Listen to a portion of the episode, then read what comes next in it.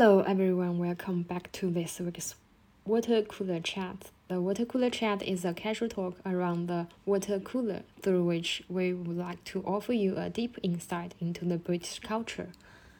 I'm Judy. Hello, Edward. Hi, Judy. Hello from the UK, everybody. So you may notice we start our podcast this week a little bit different. I just played a song called Tattoo by Loreen from Sweden, and this song is the winner of this year's Eurovision Song Contest. 小伙伴们可能已经注意到了，我们本期播客的开场音乐有一些不同。我刚刚播放的这首歌是2023年欧洲歌唱大赛的最终获奖的歌曲，叫做《Tattoo》，就是纹身的意思。它是由瑞典的女歌手 Lauren 来演唱的。所以，我们今天要聊的呢，自然也就是 Eurovision Song Contest，也就是欧洲歌唱大赛。So, Edward, can you firstly introduce to us what is the Eurovision Song Contest?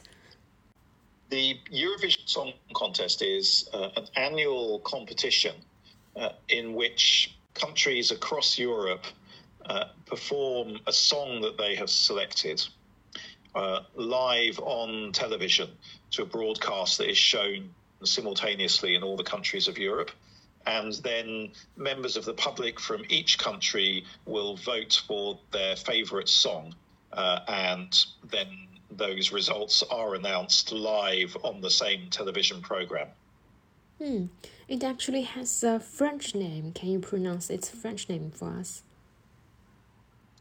So the French name is Concours Eurovision de la Chanson, which mm. means the Eurovision Song Contest.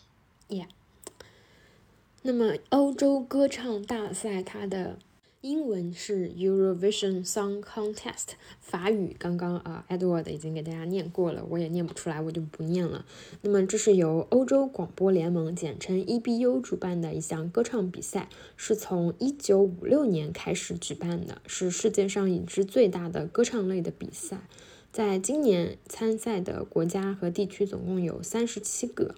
那么这个歌唱比赛和我们国内的一些选秀比赛比较类似，但是它是由每个国家派出一个歌手或者一个乐团来演唱一首曲目，并且这个曲目必须是当年原创的曲目，不能有假唱或者翻唱的现象。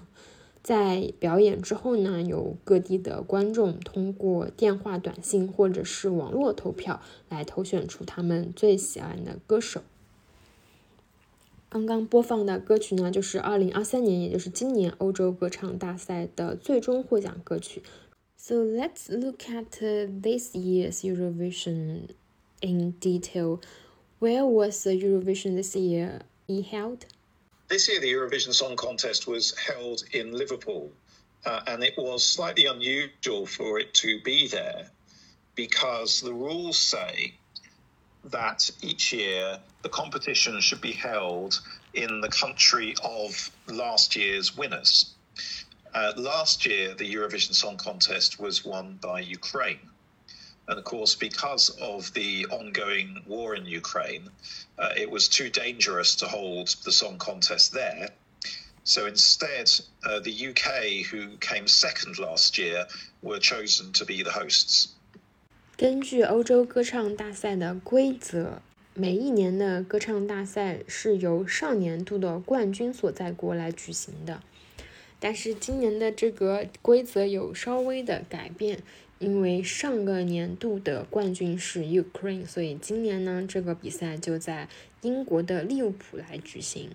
The program yesterday lasted a long time. It was uh. slightly more than four hours long because you have, uh, I think, at least 20 countries are performing.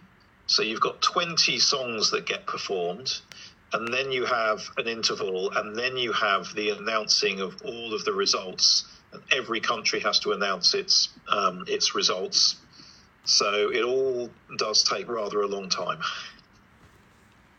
Mm, it sounds a, a huge and uh, meaningful event, because I guess it's the something that all the European country will participate and will all pay attention to. Yes, that's right. I mean, we're used now to having uh, singing competitions on, on television. Uh, obviously, we're very familiar with them in the UK, and you're familiar with them in China with programs like uh, The X Factor, mm. Britain's Got Talent, China's Got Talent, and uh, yeah. all sorts of programs like that what makes Eurovision unique is that uh, this these aren't the individuals performing for themselves. Each performer is representing their country, uh, so there is definitely a sense of national pride uh, involved in this competition, which makes it different from sort of other singing competitions. 虽然我们现在也见过各种各样的选秀节目、歌唱比赛节目，但是欧洲歌唱大赛在欧洲的地位还是非同凡响的。首先就是它确实是历史比较悠久，从一九五六年就已经开始举办了。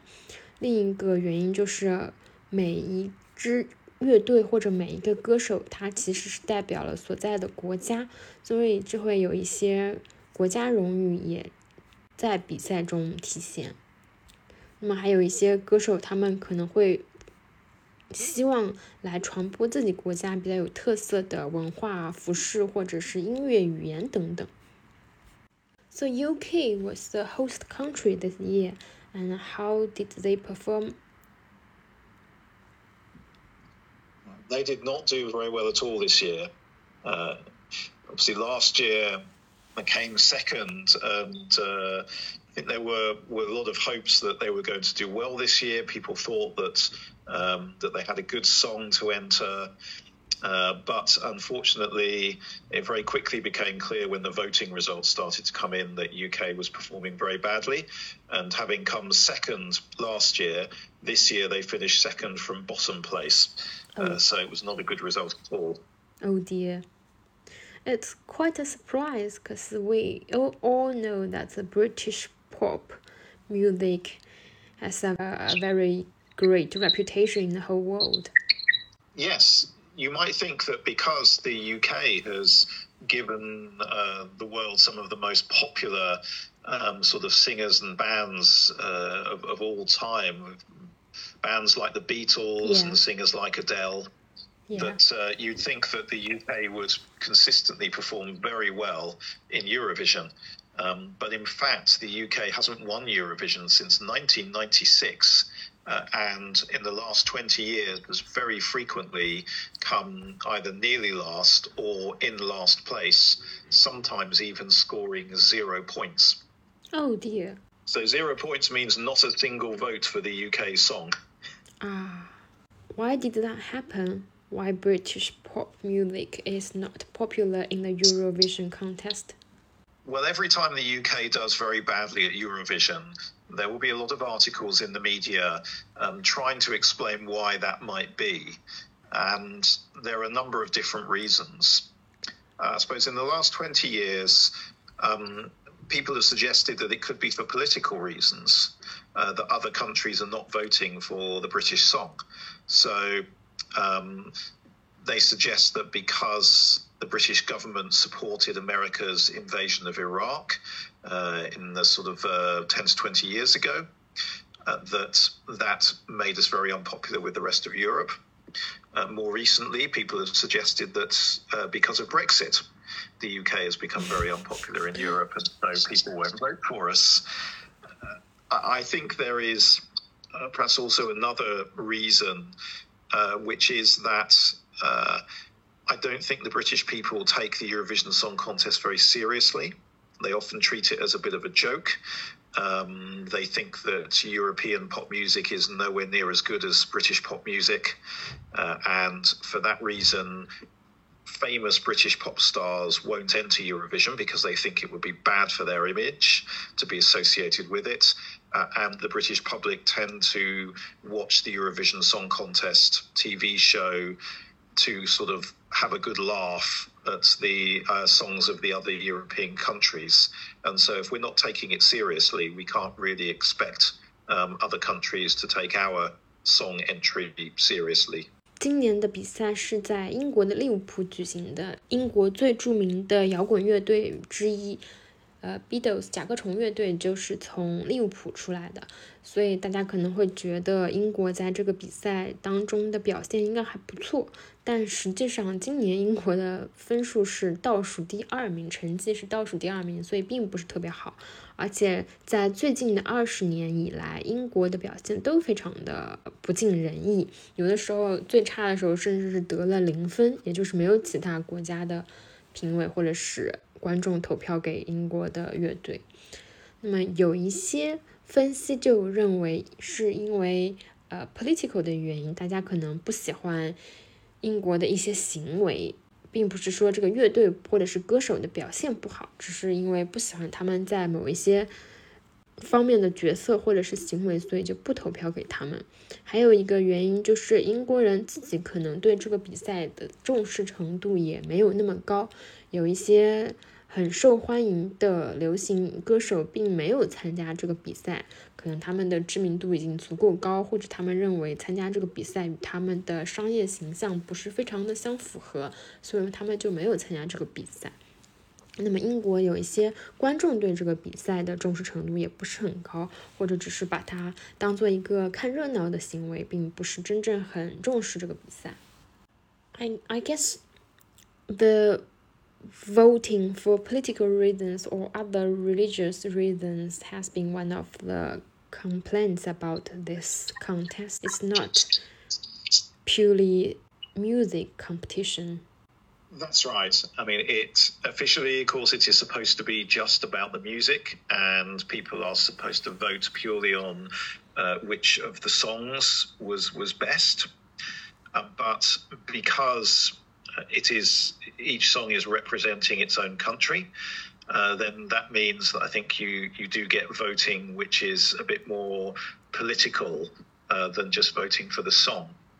Uh, the most obvious example of this is how often uh, countries will vote for the song of their next door neighbouring country. Mm. so. Um, so, for example, Cyprus, which has a very large uh, Greek population, will always vote for the Greek song, and the Greeks will always vote for the song from Cyprus. Um, the countries of Norway, Sweden, and Finland will generally vote for each other. Um, Estonia, Latvia, Lithuania, those countries which are um, all neighbouring countries, they will tend to vote for each other as well. And you just see that year after year after year. I think if you take another view, the Eurovision is a great chance for people outside Europe to learn about the culture and especially the history of European countries.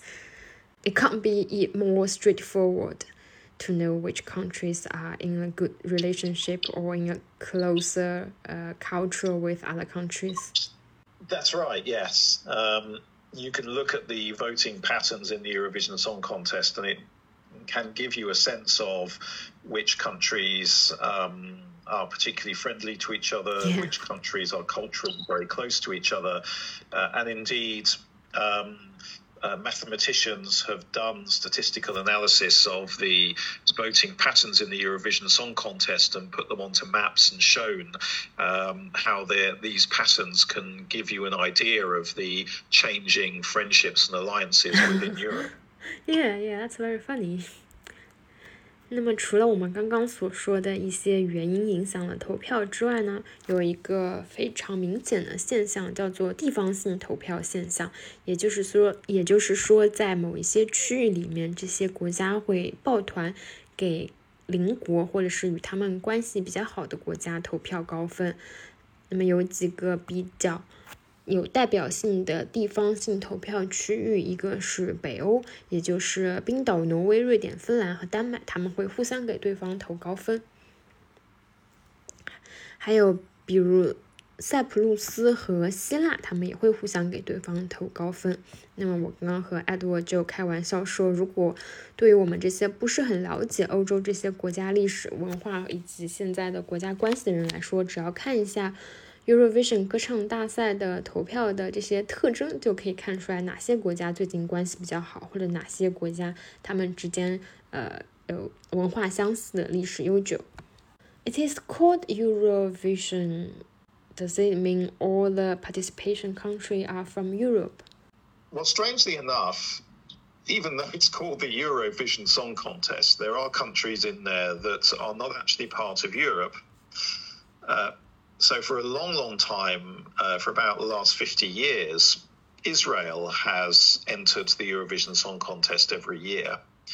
Uh, there is a sort of sound reason for that, which is that um, the, the, Eurovision Song Contest is organised by a particular group of national broadcasting companies, and Israel is a member of that group. So, for that reason, Israel is entitled to enter. The really strange one, though, is that Australia enters the Eurovision Song Contest and has done every year since 2015. And you can't get much further away from Europe than Australia. I remember Australia is classified into Asia countries in some uh, sports games, football games. They are in the Asian team. That's right. Yes. Um, yeah, for, for, for most things, Australia is you know usually part of Asian groupings, mm. um, and it, there really is no reason, particularly for for Australia to be in the Eurovision Song Contest. Um, but for some reason, for a long time, the Eurovision Song Contest has been extremely popular on TV in Australia, and Australians really enjoy watching it. Uh, and so, for that reason, it was decided um, to invite Australia to start entering a song. Uh, and so, and so it has done so. Now, how do Australia perform?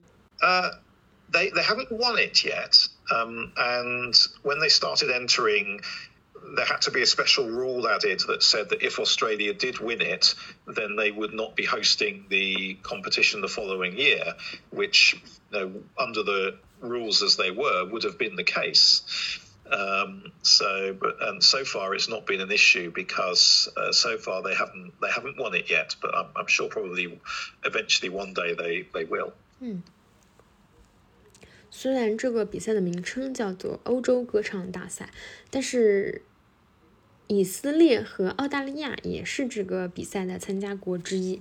这要追溯到这个比赛的起源，也就是二十世纪五十年代欧洲战后重建时期，有一个欧洲广播联盟叫做 EBU，它来组织并且举办了第一届欧洲歌唱大赛。那么以色列也是欧洲广播联盟的成员之一，所以他也参加了这个比赛。为什么澳大利亚会参加这个比赛呢？是因为这个节目不知道为什么在澳大利亚非常的受欢迎，所以主办方也邀请澳大利亚来参赛。但是如果澳大利亚赢得了歌唱大赛的冠军，接下来的一年他们也不能举办这个比赛，还是为了保证这个比赛是要在欧洲国家举行。To watched some comments on the YouTube, someone said the Eurovision used to be a huge deal in their house and everyone stayed in to watch it every year. But now it got opened up to far too many countries and the voting went completely political. So it's not a song competition anymore, but another screaming audience participation talent show. And someone else said, it's not about producing great music, but about shocking the audience in the most trashy way possible. So, what do you think? Have you watched the contest yesterday? I think it's true that the uh, the competition has become a lot bigger. Um, that's as a result of uh, the end of the Cold War um, in back in 1990 uh, which meant that all the countries of Eastern Europe um, who had previously uh, not been involved in the, in things like Eurovision, uh, they all suddenly began to take part. Uh, as a result of which, obviously, the, the number of countries participating grew significantly. Because of that, they had to start introducing qualification rounds for the final. Mm. So now you actually have not just the one Eurovision Song Contest final, but you also have two semi-finals Mm. uh, in the week before. Uh, so, so if you were really determined to watch Eurovision Song Contest properly, you'd have to sit through three of these sort of four-hour-long television programs. Uh, and uh, another thing that's happened is that yes, the perhaps the competition has become a lot more about the staging of the performance of the song on the night rather than the quality of the song itself. So um, the performers now have very elaborate computer graphics running as part of their performance, very fancy light shows and uh, smoke and all sorts of visual effects that are being used. And so, quite often, it won't be necessarily the best song that wins, it will be the most spectacular performance that wins um, the, the final show.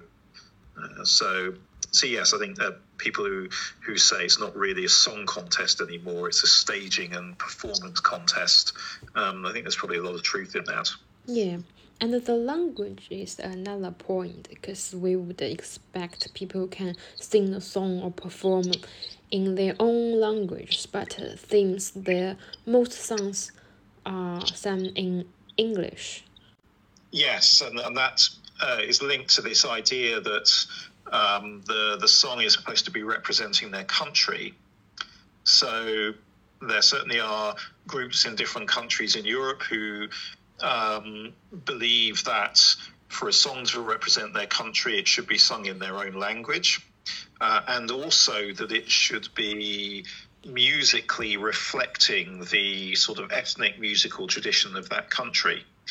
Uh, whereas increasingly songs are sung in English uh, and they will be just following the sort of trends of international pop music um, because they want to appeal as widely as possible to as many many people across different countries as possible um, and be an international hit. Uh, so they will tend to to go with just the sort of international style and being sung in English. So they're not really reflecting the musical tradition of their own particular country. 那么，欧洲歌唱比赛本身是非常有话题性的，但是 它赛后的结果呢，也会引起大家的一些讨论。那么，除了我们刚刚所说的投票是否公正之外，还有一些关于它的表演形式上面的争论。因为虽然它是歌唱大赛，但是好像这几年大家更注重的是舞台表演，比如说有一些很。炫的很特别的视觉效果呢，就会给这个演出加分。对于音乐本身的重视程度可能就没有那么高。还有一个大家特别呃讨论的点就是语言，因为欧洲国家他们其实使用的语言还是非常繁多的，并不是只有英语一种。但是这几年为了使他们的歌曲受众更广，吸引到的人更多，更方便在互联网上流传，所以参加的歌手更愿意使用英语，而不是他们本国有特色的语言或者有特色的风格。不过，我看下来，欧洲音乐大赛的呃，欧洲歌唱大赛的舞台表演还是非常有特点、有冲击力的，就是有好的那一部分，也有不好的那一部分。建议大家如果可以的话，就去搜索一下呃《Tattoo》这首歌，它的表演真的非常有张力。So any more interesting takeaways about Eurovision? Well, perhaps one of the most um, surprising things about Eurovision is the fact that uh, Eurovision Song Contest was once used as the signal to start a revolution in one of the European countries. Wow. That's in 1974, is it? Yes, 1974 in Portugal, uh, where a rebel group within the Portuguese army had decided to overthrow the government. Uh, and they decided that uh, the signal um, for all of the different groups of soldiers in the different parts of the capital to um, simultaneously uh, mobilize and take over the different parts of the government uh, the signal for them to do that would be the moment when the Portuguese entry for the Eurovision Song Contest was broadcast on the radio. Wow, that's very meaningful. Yes, yes. Um, so uh, that's definitely perhaps the, the biggest example ever of the um, song contest becoming rather political. Yeah, yeah, true. 那么关于 Eurovision，还有一个非常有意思的译文，是在一九七四年的时候， 葡萄牙的人用了这个歌唱比赛，他们国家参赛的这个时间点作为一个集体行动的信号。那么具体什么行动，大家去搜索吧，我就不在这里说了。So this is today's water cooler chats. I hope you enjoy it and uh, hope you can go search for the song tattoo. We will talk to you next week. Bye bye. Bye bye.